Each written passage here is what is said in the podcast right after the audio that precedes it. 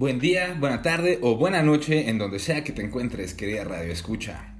Nuestro invitado de hoy es periodista y productor de radio, acérrimo explorador de la Ciudad de México y la cultura popular, Premio Nacional de Periodismo Rostros de la Discriminación Gilberto Rincón Gallardo 2019, Premio Nacional de Periodismo Cultural René Ávilas Fábila 2019 y ganador de la Bienal Internacional de Radio 2014. Él es creador de Crónicas de Asfalto, un portal dedicado a contar historias de no ficción sobre nuestra Ciudad de México.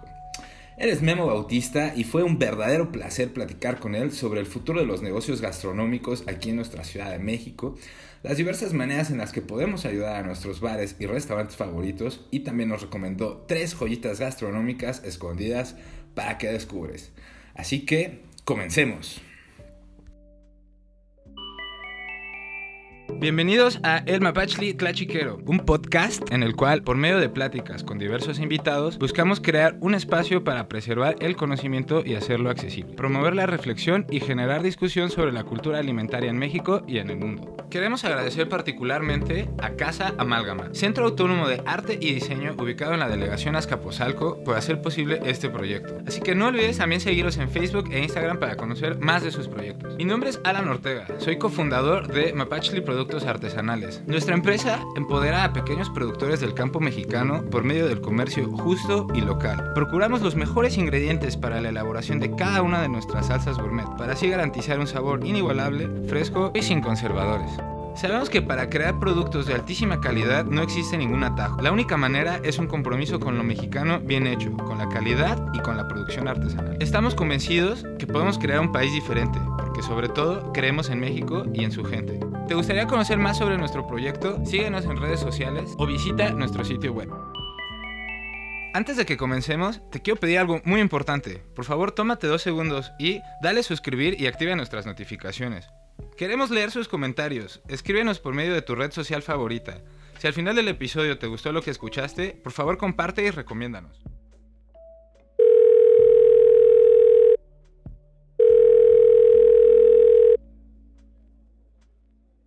Memo, muchísimas gracias por haberme tomado esta llamada. Y bueno, entrando al tema que nos concierne, básicamente lo que me encantaría podernos como clavar y preguntarte es, pues sí, un poquito como de, en, este contexto en el que estamos viviendo, pues hacia dónde ves que va aquí. Y más porque yo sé que, que, lo que más, este, eh, digo, no lo que, lo que te especializas, pero algo como de las crónicas que más has escrito es todo lo que ocurre aquí mismo en la, en la Ciudad de México, en las distintas este, pues, espacios gastronómicos, ¿no? Entonces, pues en ese sentido, ¿tú, tú qué, qué, qué, esperas para el resto del año, para el próximo año? ¿Cómo, cómo, lo, cómo ves las cosas? Ah, pues, mira, yo, yo veo que eh, mm, el Internet y las redes sociales han sido una de las soluciones. Eh, yo al principio cuando, cuando pues hace unos, como unos tres meses más o menos, cuando digamos estaba ya en un punto más alto la, la pandemia, platiqué con gente de las pulquerías, pues, que precisamente fueron de los más afectados, porque pues la pulquería, los bares, pues son de estas actividades no esenciales, ¿no? Pero de las cuales vive un montón de gente, que aparte son cadenas de producción, que ese es otro problema, ¿no? Por lo menos en la pulquería, pues te vas desde el campesino, el tlachiquero, o sea, si, le vas sumando, pues es una cadena de producción bien grande hasta que llega a la pulquería. La pulquería es el último punto, ¿no? Entonces, eh, lo, que, lo que ellos hallaron es que las redes sociales, Facebook sobre todo, este, ahí hallaron un, nicho en el cual, un nicho de venta, en el cual la gente no tenía ningún problema para pedir y ellos empezaron a, distribuir. Eh, obviamente sí les bajó la venta, pero, pero fue un poco más rápida, digamos, la, recuperación que, han tenido, ¿no? Entonces, eh, gracias a esto. Eh, ahí el problema es que pues se pierde un poco el contacto con la gente, ¿no? Que por lo menos en la pulquería es muy importante, ¿no? tiene que ver con, pues, la, la, propia cultura, en este caso del pulque, ¿no? La cercanía, los albures, el que la, gente, muchos de los comensales o del, los bebedores de pulque al final se, se vuelven hasta pulqueros, ¿no? Y, o jicareros, ¿no? Muchos de ellos. Eh, la gente nueva que llega al establecimiento y con este prejuicio, ¿no? De que, carga el pulque y que después se vuelven pues unos convencidos de la bebida, ¿no? O sea, toda esa parte pues sí le hace falta, ¿no? Se hace falta. Y no creo que se pierda, pero, pero finalmente eh, eh, pues mm, como que existe ese hueco, ¿no? Ahora ya muchas han estado abriendo, pero con este asunto de ser restaurante, ¿no? Y eso es un cambio bien fuerte en ese caso, porque una pulquería no es un restaurante, ¿no? Es un lugar en donde vas a beber pulque y no es porque te vayas a poner borracho, sino porque es una forma de, vivir, una forma de, beber incluso, ¿no? Entonces, eh, mm, digo, se tienen que adaptar, ¿no? Pues ni modo, si no, si no, si no te mueres, pero pero habrá que ver, ¿no? Qué tanto le afecta a la propia cultura del pulque esta nueva forma, ¿no? De, venta, en ese caso, ¿no? Sí, totalmente. Yo creo que, y, por ejemplo, yo en lo personal llegué a pedir pulque durante la pandemia, ¿no? A domicilio. Y, ya me, o sea, te mandaban un menú y, y todo se veía muy, muy, eh, o sea, era tal cual un mensaje de texto con, hoy hay tal, ¿no? Y hay pulque de tal, el si te interesa, te agregamos a la ruta, ¿no? Y estuvo, estuvo padre poder, este, porque al final del día también era ya como un antojo después de unos meses, así de, pues a ver, vamos, y, también me dio mucha curiosidad, ¿no? Como, pues a ver, bueno, puedes pedir qué, qué hay, ¿no? Vamos a ver cómo qué hay la creación de aplicaciones, ¿no? De las mismas, en este caso de las pulquerías, ¿no? Que crean sus aplicaciones, muchas de ellas, para que pues, directamente ya les pidas sin intermediarios y sin nada, ¿no? Yo lo que vi muy común es que muchas utilizaban WhatsApp. Ni siquiera, ni siquiera como el tener que gastar en algo, sino simplemente pues te doy mi WhatsApp, por ahí te mando lo que va a haber, los sabores que hay hoy. Eh, algunos también tenían comida. Y, sí fue muy interesante ver como esa dinámica de, poder, porque antes no, era como tan accesible, curiosamente, pedir pulque a domicilio. Pues no, porque no había una necesidad, ¿no? Es que van cambiando eh, también las experiencias, ¿no? O sea, la onda del pulque es la experiencia de ir a la pulquería, ¿no? De, vivir ese, ese tipo de establecimientos, ese tipo de cultura que se da ahí, ¿no? Pero ahora como están cerrados, pues de qué otra forma este, puedes tener la experiencia de, de beber pulque, pues ahora con, pues con, las aplicaciones, ¿no? Con WhatsApp o, a través de, de, alguna red social, ¿no? Y ahí van cambiando. Yo, yo me acuerdo que, o bueno, he visto que algunas algunas pulquerías eh, de pronto te mandan, sí el pulque, pero pues si compras a lo mejor dos litros, este, te mandan un rentoy, ¿no? Entonces, que es de estos juegos tradicionales de la pulquería. Entonces, pues está chido, ¿no? Porque es así de, ah, bueno, o sea, pues no estoy yendo a la pulquería, pero pues es otra forma de vivir la experiencia, ¿no? O te mandan alguna rayuela, por ejemplo, entonces pues ya tienes ahí. Entonces es, es otra forma, ¿no? De, de vivirla y, o adaptar ¿no? la experiencia en lo que hay chance de, abrir.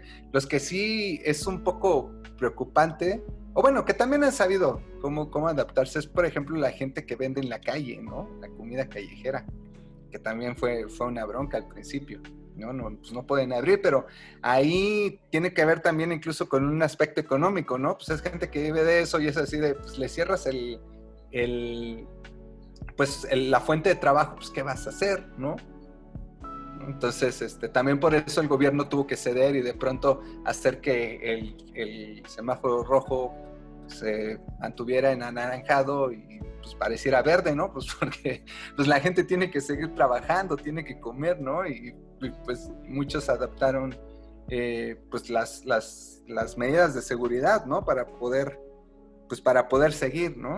Entonces, eh, pero también era muy interesante que mucha gente que vendía comida en la, en la calle se adaptó y empezó a llevar a domicilio, ¿no? O, este, o igual, así, pues eh, sigo vendiendo aquí en mi puesto de la calle, pero solamente para que lleves, ¿no? Y la gente también empezó a agarrar la onda. Entonces, pues es mucho eso, ¿no? La, la, la adaptación, como bien dices. Es que sí, creo que al final del día, como, como negocios o como dueños de negocios, pues realmente no te queda eh, de otra, ¿no? También, por ejemplo, como consumidor, algo que me llamó la atención, todas las experiencias en pulquerías que siempre, bueno, que había tenido anteriormente, pues como dices, ¿no? Es ir a la pulquería, ¿no? Tal cual. Eh, algo que me llamó la atención ahora en una de las pulquerías que está ahí en La Obrera, es que adaptaron una puerta que no sé si probablemente siempre había estado ahí, pero yo no sabía porque yo nada más iba y me sentaba a beberlo. Pero me dijo, no, si es para llevar, mira, allá atrás, así te, ahí, pagas, ahí te entregan, ahí todo. Y entonces es también, ok, como quizás sí el consumidor ávido de pulque eh, que, que, iba y se lo lleva a su casa, igual y sí sabía, ¿no? Que en esa portita te lo vendían, ¿no? Pero el consumidor de, de, día, eh, más casual, al final del día sí, para mí se me hizo algo novedoso, ¿no? Porque sí hubo como cero contacto, literalmente nada más me entregaron, entregué mi dinero. Y, y sí es como una manera en la que, pues al final del día puedes seguir consumiendo de esos lugares, pero sí al final también pues extraña esta experiencia, ¿no? Y en esa parte, ¿tú, ¿tú qué piensas o cómo lo ves con estas políticas que se han ido adaptando de, por ejemplo, limitar los, las afluencias en los espacios, separar las mesas, etcétera? ¿Crees que eso eh, obviamente le impacta a los negocios, ¿no? Pero lo ves, ¿qué ves en ese aspecto yendo hacia el futuro dentro para este tipo de negocios? Pues, eh, bueno, pues es que con toda la información que tenemos, pues se supone que, de entrada debería estar bien, ¿no? Que en efecto no, no hubiera tanta afluencia de gente. Eh, yo lo que he leído es que precisamente eh, el usar un cubrebocas, por ejemplo, no te sirve nada si sigues abrazando a tu otro compa, porque los cubrebocas que regularmente estamos usando pues, son de tela, ¿no? Y, finalmente, pues no van a detener un virus, ¿no? El cubrebocas por sí solo no va a funcionar. Funciona siempre y cuando, pues, guardes la distancia o uses una careta eh, o, no tengas contacto con tanta gente, ¿no? Entonces, eh, pues yo creo que más que adaptarnos a esto, es como que aguantar vara, ¿no? O sea, sabemos que esto se va a acabar un día, ¿no? En algún momento vamos a regresar a esto que nos gusta, a, poder, sobre todo nosotros como mexicanos somos muy dados al contacto, ¿no? Entonces, de pronto estar en un, en bar o en una pulquería y no es chocar con alguien y, ah, perdón, y ya chocas el vaso y te haces de un nuevo compa, va a regresar, ¿no? Pero le, le falta tiempo. Mientras, pues, pues habrá que aguantar vara y, acostumbrarnos a estas nuevas medidas, porque además, eh, si somos y si hacemos esto, pues tampoco afectamos al negocio, ¿no? Porque si vamos a un lugar, por ejemplo, a, esta pulquería que tú dices que es de las, de las chidas, este, y de las más antiguas además, que es la, Catedral del Pulque, eh, no es este, pues tratas de no afectarlo, ¿no? Porque de alguna forma también te afectas a ti mismo, ¿no? Si, si, si incumples alguna de estas cosas. Entonces es aguantar un poco, ¿no? Aguantar vara y, y, pues de alguna forma tratar de, de, de, continuar con, pues con las, con las medidas, ¿no? Y, y seguir haciendo nuestra vida lo más normal, entre comillas, que se pueda, ¿no? La nueva normalidad que tanto se habla, ¿no? Y tanto nos quieren este, meter por todos lados. Sí, nada, pues, o sea, no hay nueva normalidad. ¿no? o sea, nada de esto es normal para ninguno de nosotros, ¿no? Pero pues más bien, eh, yo creo que la gente sí agarra la onda, sí entiende. Eh, yo vivo aquí en, pues, aquí en, en un barrio cerca de la Portales y hace, pues hace como tres semanas, tres, cuatro semanas, estuvo en semáforo rojo esta colonia. Entonces, había lugares, por ejemplo, donde te venden chela y todo, que están muy enojados y ponían ahí sus letreros de, eh, hoy nosotros sabemos que eres inmortal, pero no nosotros, ¿no? Y por tu inconsciencia, pues seguimos ahora en semáforo rojo y no te podemos vender y atender como quisiéramos y bla, bla, bla, ¿no? Y tenían razón, ¿no? De alguna forma como que eh, le reclaman a la gente, porque también hay un montón de gente que, que pone este, esta cuestión del, de, la pandemia o del coronavirus como si fuera un acto de fe, ¿no? Ay, yo no creo que exista. Pues no es un acto de fe, cabrón. O sea, existe y ya. no se trata de creer o no creer, ¿no? Es un hecho de que algo así existe y que eh, está dañando a, la, mucha población y que hay gente que sí muere de esto de una forma muy terrible, ¿no? Que a lo mejor no tengamos algún, algún familiar o alguna persona cercana que le haya sucedido, pues bueno, eso es otra cosa, pero eso no quita que, que pueda existir, ¿no? Y que nosotros mismos incluso podamos no ser, no podamos tener a lo mejor un sistema inmune, no tan inmune, ¿no? O no tan, eh, pues sí, no tan preparado y, sufrir las consecuencias de esto, ¿no? Entonces, yo creo que sí tiene que ver un poco de, conciencia de todos nosotros para tratar de, de seguir adelante, ¿no? Y, y, este, y no afectar finalmente a estos negocios a los que vamos, pues porque nos gusta, ¿no? Porque nos gusta su comida, porque nos gusta cómo eh, las bebidas que hacen o nos gusta eh, simplemente este, ir al lugar, ¿no? Porque está, sabroso, ¿no? Nos gusta cómo nos atienden, ¿no? Finalmente. Todos los empleos que, viven de eso, ¿no? A final del día sí, entiendo lo que dices de los centros como diciéndote, oye, pues yo sé que eres, te sientes inmortal, pero el resto de nosotros no, ¿no? Porque al final del día, pues si, si, seguimos en la misma dinámica de no poder seguir abriendo los espacios y demás, mayor riesgo corre en este tipo de negocios de no poder aguantar periodos aún más extendidos de ventas bajas, ¿no? Sí, sí y, finalmente es, es, una cadena, ¿no? O sea, si, pues, si a mí me gusta el pulque y pues, la pulquería no va a abrir, la pulquería a la que voy, pues es así, chale. Pues ya desapareció un punto que a mí me gustaba, ¿no? Entonces, este, sí, yo creo que, tiene que ver mucho con, la propia conciencia de nosotros para, pues para, para poder salir del bache y, aguantar vara. Pero finalmente yo creo que es eso, ¿no? Este, adaptarnos, aguantar un poco también esto y, saber que, vamos a salir, ¿no? Y mientras tratar de consumir, eh, pues de una forma ordenada, ¿no? Sí, ordenada y responsable, ¿no? A final del día con, nosotros mismos y con, los demás, ¿no? Y más, sí, totalmente en eso estoy de acuerdo. Oye, y en general en ese sentido, ¿Qué, ¿Qué, más crees que podríamos estar haciendo como consumidores para apoyar a ese tipo de, a, este, estos espacios que como mencionas nos gusta cómo nos atienden, nos gustan sus tragos, queremos eventualmente poder regresar? Aparte de obviamente este, el, consumirles de, alguna manera, ¿hay, ¿hay, algo más que se pueda hacer al respecto como consumidores? Eh, pues, pues sí, yo creo que eh, ¿Sabes qué? Las recomendaciones de boca en boca son súper este, súper efectivas, ¿no? O sea, finalmente si a ti te gusta algo y lo recomiendas, y lo recomiendas a tu compa, tu compa pues va a ir, ¿no? A ese lugar así de, ay, a ver qué pasa, ¿no?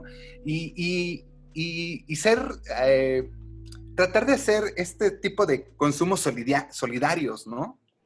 O sea, porque finalmente estamos hablando de que muchos de estos, de estos eh, negocios, muchos de estos bares, restaurantes, pulquerías, pues son, son pequeños negocios, ¿no? Muchos de ellos son incluso negocios familiares, que pues, la gente vive de ello, ¿no? Y que si de alguna forma podemos intervenir a lo mejor en la cadena, en una de esas de pues, hablarle a alguien así de, oye, güey, pues vamos a comer a este lugar porque está bien bueno y a ese alguien a lo mejor le gusta y sabe que eh, tienen para llevar, pues le aumentas a lo mejor el, eh, pues la clientela, ¿no? A, esa persona. Y en un trato de buena onda, ¿no? Porque pues, finalmente sabes que, está padre el lugar, que está chido lo que, la comida y ayudas finalmente a una familia a que no caiga en un bache tan fuerte como el que ha caído mucha gente, pues a raíz de, lo que está pasando, ¿no? Estoy totalmente de acuerdo y al final del día una recomendación sincera pues no nos cuesta nada, ¿no? No tiene un costo económico y puede impactar positivamente a estos negocios. Sí, y al final del día es el marketing que, por el cual se basa ya la gran mayoría de la gente, ¿no? me lo recomendó y confías mucho más en la recomendación de un amigo, aunque sea por medio de una publicación, al, al que una publicación de la misma marca, ¿no? hablando de sí misma. Perfecto. oye, Memo, y actualmente tú eh, me, comentabas que estás ahí en la Portales. ¿Hay algunos proyectos interesantes que te gustaría como recomendarle así a la banda que nos está escuchando? ¿Algo en particular así que te haya llamado la atención de cómo están haciendo las cosas? Sí, yo, yo tiene poco que me mudé aquí a la, a la Portales. Yo estaba viviendo en la Moctezuma, pero pues se acabó el contrato, ya no nos lo, nos lo renovaron y la casa llegó un día así de, bueno, pues ya me tengo que venir a vivir aquí. Ya tuvimos que buscarle y llegamos a la Portales. Y es un lugar que yo eh, conozco desde niño. Eh, viví, muy cerca de, aquí. Entonces, eh, me he reencontrado con lugares y además he descubierto lugares que son pues una maravilla. Hay un local en el, en el mercado. está, es un pasillo antes de, del pasillo donde hay comidas, ¿no? Este, y es un local donde venden amaranto, le pertenece a una cooperativa de Xochimilco que, eh, que ellos se unieron para, y entre todos distribuyen sus, sus productos, que son amaranto, pepitorias, eh, chocolate, este, alegrías y todo eso. Pero es muy bueno, es súper buen amaranto y además bien barato. Eh, es uno de los lugares que a mí me ha sorprendido más y además es una, es una cooperativa. finalmente, este, mm, uno de, eh, este señor que vende aquí, él se dedica a hacer pepitorias. Y entonces lo que hacen es, él por ejemplo hace sus pepitorias, hace, haz de cuenta, 100, ¿no? Y esas 100 se las divide a los, a los 10, 15 personas que están en la cooperativa, ¿no? Entonces cada quien se lleva esas, esas eh, eh, entonces 20, 15, 15 pepitorias que le tocan, ¿no? De las 100 que él hizo. Y otro hace, digamos, paquetes de cacahuates que también ellos cultivan y entonces le da un cuartito a cada uno, ¿no? De, todos los kilos que sacas, le sale un cuarto para cada uno, ¿no? Pues cada quien se va llevando y así hacen, hacen una, eh, pues una eh, variedad de productos que cuando llegas tú, a, por ejemplo, a este, a este local aquí en La Portales, pues te encuentras con, con producto bueno, que además es barato porque prácticamente te llega pues, del, del productor y este y, pues le compras directamente a ellos, no hay, no hay intermediarios ni nada. Y eso es súper sano porque te dan un precio justo y, tú pagas precisamente un buen producto, ¿no? O sea, es, un ejemplo de comercio justo que a mí me late un montón. No hay pierde, es de hecho el único lugar que venden amaranto y este tipo de golosinas ahí en, el mercado de las Portales. Hay otro lugar aquí también eh, que se llama, ah, es en es en la calle Ah, bueno, ahorita lo busco. Pero este, hacen eh, mazapanes, son mazapanes artesanales, es un don que viene de Oaxaca. Y entonces, este, eh, eh, pues un día dijo, bueno, pues voy a, voy a, voy a armar también mazapanes, los aprendió a hacer y son buenísimos. Aparte también te vende galletitas y cosas así. Es uno de los mejores lugarcitos que, que hemos encontrado, encontrado acá en la Portales. Y déjame hay una panadería. Esta no está precisamente en la Portales, está en la glorieta de Vértiz y Pilares. La panadería se llama El Escudo y es una, yo creo que es una de las mejores panaderías que hay en la, en la Ciudad de México. Es súper vieja. Mm, bueno, le tocó a mi mamá cuando, cuando era niña, a mi abuelita, ¿no? También. Entonces, yo creo que por lo menos esta, esta panadería ha de tener unos 60 años, jodido. Y este, eh, eh, diario producen pan, el pan dulce eh, es muy bueno, la bizcochería que hacen y sobre todo el pan, el, pues sí, el pan blanco, el, pan, ¿cómo le llaman? el pan francés, ¿no? Toda, esta, la panadería francesa, ¿no? Que es desde el bolillo, las teleras, ya sabes, ¿no? Entonces hacen, hacen muchos bolillos, por ejemplo, pero les ponen de pronto queso o hacen pequeñas chapatas a las que les ponen semillas o, pepita y demás, y no es caro tampoco, y el sabor del pan es muy bueno y muy fresco. De verdad yo creo que es uno de los mejores sitios que, he o reencontrado en, en, los últimos años. No, no me acordaba de esa panadería hasta que regresé volví a probar su pan y era así el, regreso a cuando era niño, así, no mames, sabe igualito de cuando yo estaba morro este, este pan. Entonces, me gusta mucho ir ahí a, comer pan al escudo. De hecho, quiero escribir sobre ellos porque Se me hace, se me hace muy, muy, muy buen lugar. Luego me da cosa escribir sobre estos lugares porque es así, no, son tan buenos que luego eh, se, se, empiezan a hacer virales y ya le bajan, ¿no? Por alguna razón. Pero este está, este es muy, muy buen lugar, vale mucho la pena comer, comer pan de ahí. Sí, yo creo que eso se puede llegar a deber a que es, es, bien difícil el proceso de escalar tu producción de una manera donde puedas sostener la alta calidad. No es imposible, definitivamente no es imposible, ¿no? Pero tiene su ciencia, ¿no? No nada más desde, bueno, vamos a hacer el doble, triple, 10 veces, 100 veces más, ¿no? O sea, sí tiene su... Sí, sí, sí, me supongo, digo, a ustedes les sabe pasar, ¿no? Sí, en algún momento, eh, más al principio que dimos como ese paso de, los bazarcitos a subir un poquito más, eso que bueno, de hacer este, una salsita para mi mamá y mis amigos, eh, como haces un lote más grande, que sepa exactamente igual, ¿no? Sí tiene su, reto, pero tampoco es imposible, ¿no? Y sí, creo que lo, lo, padre de ese tipo de negocios, como dices, es que estás apoyando total, familias, ¿no? O sea, literalmente estás apoyando negocios independientes que están pues este, buscando esa manera de, darle de comer a su familia, ofreciéndonos cosas de este estilo, ¿no? Bien interesantes y, bien lindas. Y lo que mencionas de la cooperativa me parece fascinante porque creo que es algo que también como empresas podemos, a veces llegamos a perder la visión y nos volvemos como yo contra el mundo.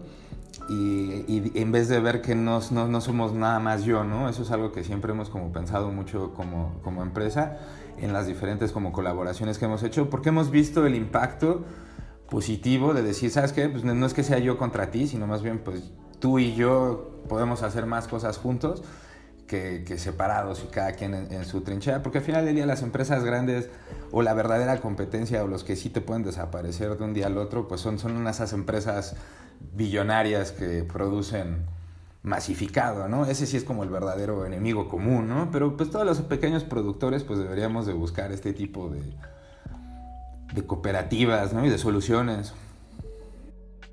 Sí, sí, de, ¿no? y de soluciones. Molipanes se llama los mazapanes. Es una calle que se llama Rafael Solana, es casi con la esquina de Luis Espota.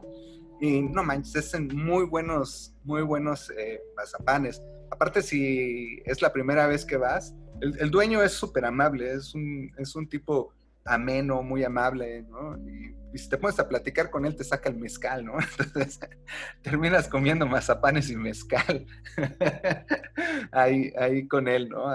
También te vende café y cosas así, pero es, es muy buen lugar, es un negocio familiar, el de los, los mazapanes, molipanes se llama. Vienen de Oaxaca esta familia.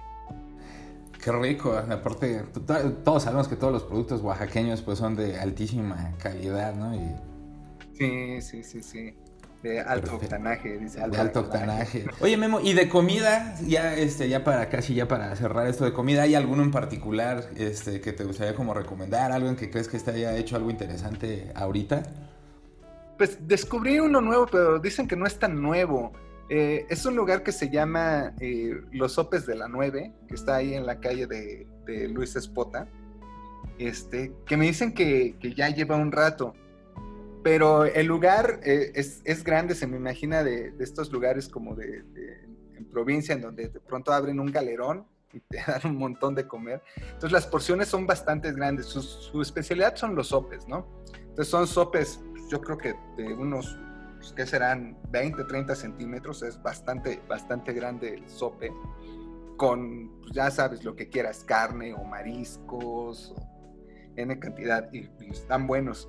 Pero, este, eh, bueno, en general, más bien, en general, las porciones que sirven ahí son buenas. Yo no soy muy dado a comer eh, en lugares donde dan porciones tan grandes o comida gigante, por ejemplo, ¿no? Porque los productos regularmente no son de buena calidad y la, y la comida pues, llega a saberte a nada, ¿no? ¿no? No es tan buena. Pero en este lugar están bien, o sea, las porciones son grandes, pero aparte están bien hechas, ¿no? Está súper bien hecho. Entonces, en este lugar los sopes son buenos y los chilaquiles, qué cosa. Los chilaquiles para el desayuno ahí son muy buenos. Sí, sí me, sí me gustó le dudaba por esta parte. Que son personas muy grandes, a ver si no es de estos que pues, te dan lo que, lo que encuentran, pero no, no, no, son, son muy, muy, muy buenos. Entonces, es, ese lugar, hasta ahorita es el que he descubierto que he dicho, ah, sí, sí vale la, la pena, la pena venir aquí. Me hace falta recorrer más acá en, la Portales. Tiene poco que, que, están empezando a abrir en general los, los negocios. Entonces, este, de todos a los que he entrado a comer, este es el que, el que de verdad he dicho, ah, que está muy bueno. Pero todavía falta recorrer, recorrer más. Llevo dos mesecitos, así que eh, pronto, pronto encontraré uno muy bueno en el cual este, les diré. Donde sí te puedo decir, porque pues viví más tiempo, fue aquí en la Moctezuma, que estoy viviendo casi cuatro años. Ahí tienen que ir a... El, la Moctezuma, eh, uno de los mejores secretos guardados que tiene es la comida.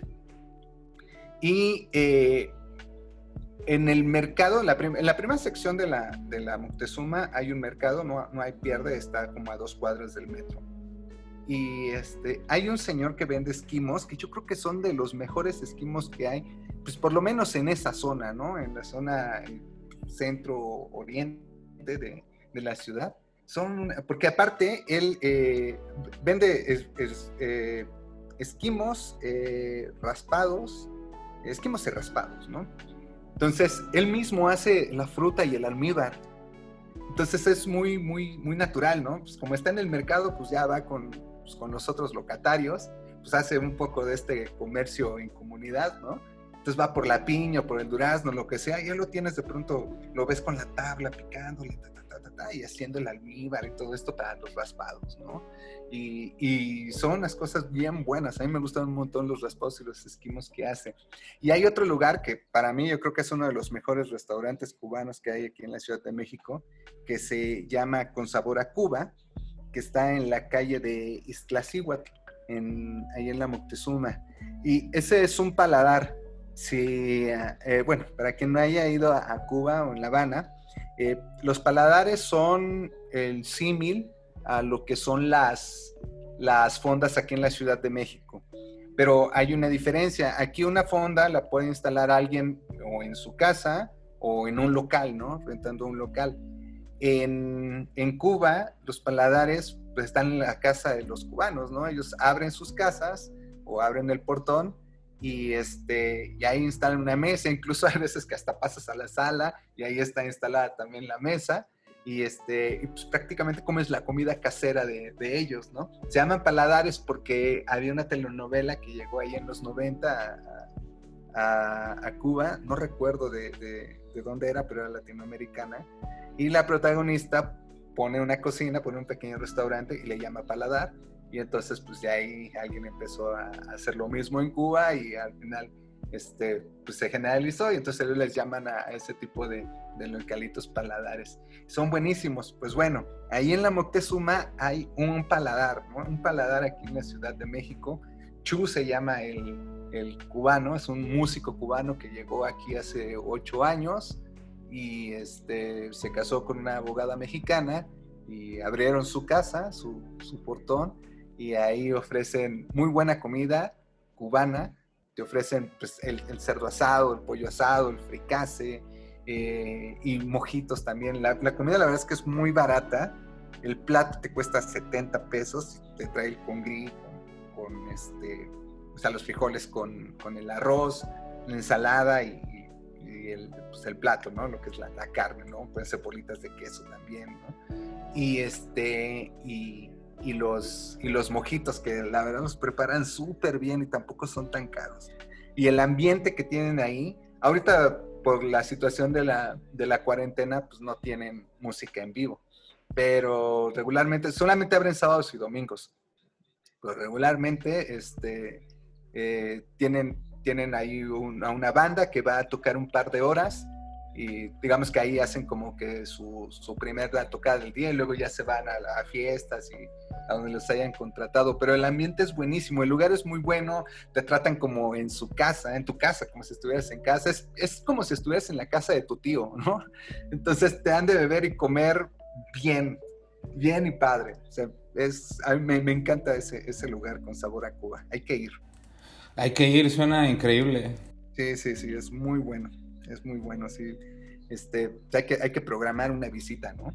A veces hoy tienes que hablar por teléfono porque siempre se llena. y, este, y aparte que se llena, igual pues puede, puede ir rotando la gente, ¿no? Pero si quieres comida, pues sí tienes que, que, apartarla casi porque se les acaba, se les acaba. Es muy, muy buena, es muy buen sabor ahí. Tenemos que ir.